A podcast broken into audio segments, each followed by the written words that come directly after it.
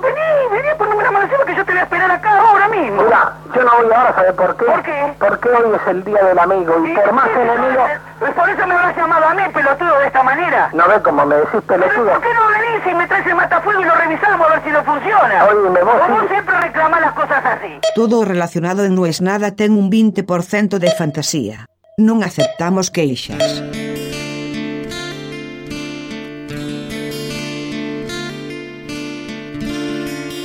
Raro. O sea, es raro porque yo me crié toda la vida con eso. Siempre era, por un lado, una fuente de estrés para una persona obsesiva como soy yo. Por otro lado, una fuente de alegría que quizás algo que no esperabas te llegaba. El Día del Amigo solo se festeja en Argentina. Es más, recuerdo que con orgullo se decía en mi barrio que lo inventó un lomense. Lomense es el gentilicio de Lomas de Zamora, partido donde está Banfield, donde yo me crié, capital del fútbol. Y tiene que ver con una efeméride del hombre pisando la luna. Por eso es que nadie lo festeja en el resto del mundo. Es una gran oportunidad. Por un lado, de verdad, para saludar a los amigos, pero por otro lado, comercialmente. Los restaurantes, los bares lo esperaron toda la vida esto. Todo el año tienen el 20 de julio como una fecha importantísima. No entiendo cómo aquí en España, que son los reyes de los bares y los restaurantes, a nadie se le ocurrió eso. También pasa una cosa curiosa, y es que acá la gente cuando habla de un amigo dicen un colega, lo cual a mí me parece insólito. La primera vez que me dijeron, eh, sí, porque un colega mío, le va, ah, trabaja de. No, no, un colega, un colega de- del grupo. Ah, perfecto. Hasta que ahí lo entendí, que un colega es un coleguita. Es más, hay una canción de Rafa Pons que es español, pero hoy me saludó para el Día del Amigo porque él tiene una pata en Buenos Aires siempre, que dice de alguien llamaba coleguita. Y coleguita es como eh, de mal educado decirle a la gente, eh, coleguita, coleguita, sobre todo si es uno que no es tu colega. Bueno, así que hoy, más que nunca, quienes me saludaron me pusieron un poco contento. Se ve que mi prédica mala onda logró que no me salude hasta ahora, que son las 19.13, cuando estoy grabando esto, nadie que yo no considere mi amigo. O sea que si me saludaste antes de las 19.13, hora de Madrid, quiero que sepas que yo también te considero mi amigo. Como diría Samba, yo los considero mis hermanos. Pero quiero hablar de otro tipo de amistad. Y es aquellas amistades de gente que no conocemos. Aquellos amigos con los que jugamos videojuegos. Esto, quien no juega videojuegos no lo va a entender nunca. No hay que intentar explicarlo porque no lo van a entender. Es decir, para una persona de ese mundo vos decís, no, yo tengo un amigo en Noruega. Ah, qué bueno. ¿Y cómo se conocieron? ¿Fuiste a Noruega? No. Ah, ¿él vino a donde vivís vos? No. Ay, ¿se encontraron de casualidad en algún lado? No, no nos conocemos. Pero me acabas de decir que es tu amigo. Sí, es mi amigo. ¿Pero cómo es tu amigo? Bueno, claro, si comparás que hablo con él tres horas por día, es más amigo mío que todos mis amigos de toda la vida.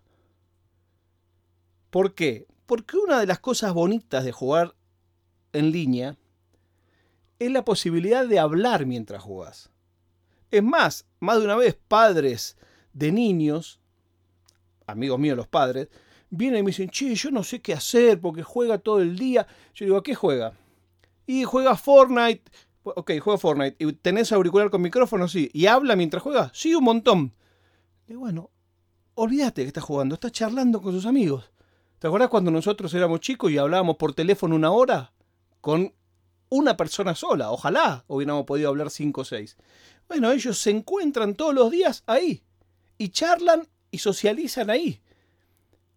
Y de vez en cuando te aparece en el timeline algún homenaje que le hicieron a un jugador de un clan que por ahí se murió o lo que sea y, y hacen como una especie de, de funeral virtual dentro del juego. También a mí me aparece muchas veces, yo ya conté en este podcast que me desuscribí a los foros que tenía de gore, de accidentes, eh, de piñas, y empecé a suscribirme más a los de eh, buenas noticias, humanos siendo hermanos. Estoy grande. Y ahí me aparecen muchas veces fotos, y ahí me aparecen muchas veces fotos de dos personas que dicen, somos amigos hace ocho años, pero hoy es la primera vez que nos vemos a la cara. Y es cierto, eso te lo dan los videojuegos. Al final, el título de quién es más amigo tuyo no es por tiempo, por años, por horas, por minutos, por grado sanguíneo. Quién es más amigo tuyo es esa persona a la que le podés confiar cuando estás mal. Esa persona por la que te alegrás cuando algo le sale bien. Esos son los amigos. Para mí esas son como las dos barreras que hay que saltar para ser amigo. Que yo me alegre cuando a vos te va bien, que vos te alegres cuando a mí me va bien y que los dos estemos cuando el otro está mal y que no haya vergüenza ninguna de contarlo y compartirlo. Muchos oyentes, no es nada, me dicen una cosa que a mí me llena de orgullo y me alienta a cada día volver a grabar esto, que todavía, yendo por más de 200, no sé por qué lo hago. Y es que me dicen, escuchar este podcast es como charlar con un amigo. Para mí eso es importantísimo. El otro día recibí un mensaje escrito que me emocionó. Pero escrito una cosa hermosa realmente. Bueno, no en vano era un pibe que estudiaba filosofía. Pero me alegró el día. Tenía un día de mierda para variar y me lo alegró. Bueno, entonces yo les quiero retribuir con algo. Es muy sencillo. Y son tres sitios web que si tenés la constancia de entrar siempre seguido, te vas a hacer de un montón de juegos gratis de manera legal. No entro acá en toda la diatriba moral, sino que sin complicarte la vida, sin virus, sin crack, sin un carajo. El primero es el más conocido de todos, llama Epic Games, por supuesto. Ahí, cada una semana o diez días suben uno o dos juegos enteros que simplemente lo agregás a tu librería, ni siquiera hace falta que lo descargues y ya te queda para siempre. Estamos hablando que muchas veces son juegos de 30 dólares, 40 dólares.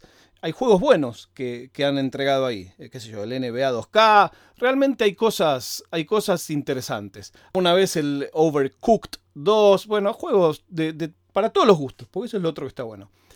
La otra que les voy a nombrar se llama Indie Gala. Indie como la música, Indie, Indie Gala. Y ahí son, como su nombre lo indica, todos juegos indie, sin DRM. Y siempre tienen 4 o 5 a la vez que son gratuitos. Me encanta mi Indie Gala porque me hace conocer juegos que de otra manera no conocería. Y por supuesto, lo que hago cuando me gusta, alguno es difundirlo, compartir, avisar. Y la última se llama GOG, G-O-G, y ahí también hay algunos juegos gratis, pero también hay muchos juegos muy baratos que directamente los venden quienes los hicieron. Y lo que me gusta, bueno, hay unas promociones también a veces como muy infernales, pero lo que me gusta es que hay juegos de lo que se te ocurra. O sea, juegos muy profundos, muchos juegos de conversación. Eh, y bueno, y también ahí hay cosas gratis. O sea, si tenés la constancia de por lo menos una vez por semana entrar a Epic Games, a Indigala y a GOG, un juego gratis te lleva siempre, por lo menos 4 o 5 creo yo, por semana. Yo lo hago siempre, es mi religión esa. Aunque no lo juegue, voy y los agrego, voy y los agrego. Y por último, les quiero aconsejar que busquen algún curador de videojuegos. ¿Qué significa? ¿Esto es un curro nuevo así nos roban en Palermo? No es encontrar a una persona a la que le gusten el mismo tipo de juegos que a vos. Pero voy a decir otra cosa, más aún, que tenga más tiempo que vos para jugar y que sepa jugar mejor que vos. Yo el mío lo encontré de casualidad por Twitter, no nos conocemos personalmente, es Paca, Esteban de Carlo, que escucha este podcast, creo. Y él una vez me escribió y me recomendó un juego. Se llamaba Inside. Me dijo, ¿lo jugaste? No sé qué. Digo, sí, lo jugué, pero no le di pelota. No, no. Dale una oportunidad. Lo jugué entero, lo terminé, me volví loco. Después me fue recomendando otro, y otro, y otro. Y todas las veces que me recomienda la pega. Ahora me recomendó uno que se llama Narita Boy. Yo por lo general le escapo a los juegos con estética 8 bit. Porque digo, ¿para qué tengo una computadora bestial para jugar 8 bit? Pero acá es una cuestión meramente de estilo. No es que son vagos los programadores, porque de hecho lo que han hecho en ese juego es una maravilla la historia, la música. La música hay que jugar con auriculares, por supuesto, porque no te puedes perder un solo detalle. Bueno, Narita Boy también me lo recomendó él. Lo que quiero decir con esto es, yo a esta altura, después de tres veces que me recomendó y los tres me gustaron, le confío ciegamente. Pero ciegamente. Ciegamente. Y por ejemplo, Narita Boy en el Steam de Argentina, creo que cuesta 300 pesos, 400 pesos. O sea, realmente Steam por suerte tiene precios diferenciados por países. En Turquía también es más barato. Y a mí me alegra todo ese círculo virtuoso. Ya llegué a un punto donde le digo, che, lo terminé, ¿qué me recomendás? Y él me recomienda tal. Por lo general también sabe que a mí me gustan los juegos indie, entonces voy y lo compro. Y es, un círculo todo de, de alegría. Así que muchísimas gracias a Paca. Si quieren buscarlo en Twitter, quizás, no sé si tendrá tiempo para seguir adoptando jugones. La prueba de vida del día de hoy es que nuevamente el mundo se levanta con inundaciones, lo de China es terrible. Estuve viendo también lo de Alemania, lo de Bélgica, las inundaciones espantosas. Bueno, yo tengo siempre mal recuerdo de, de la que hubo en Buenos Aires y en La Plata, ¿no? Fue tan trágica, donde mi auto salió flotando. Nos encontramos mañana cuando les diga no es nada.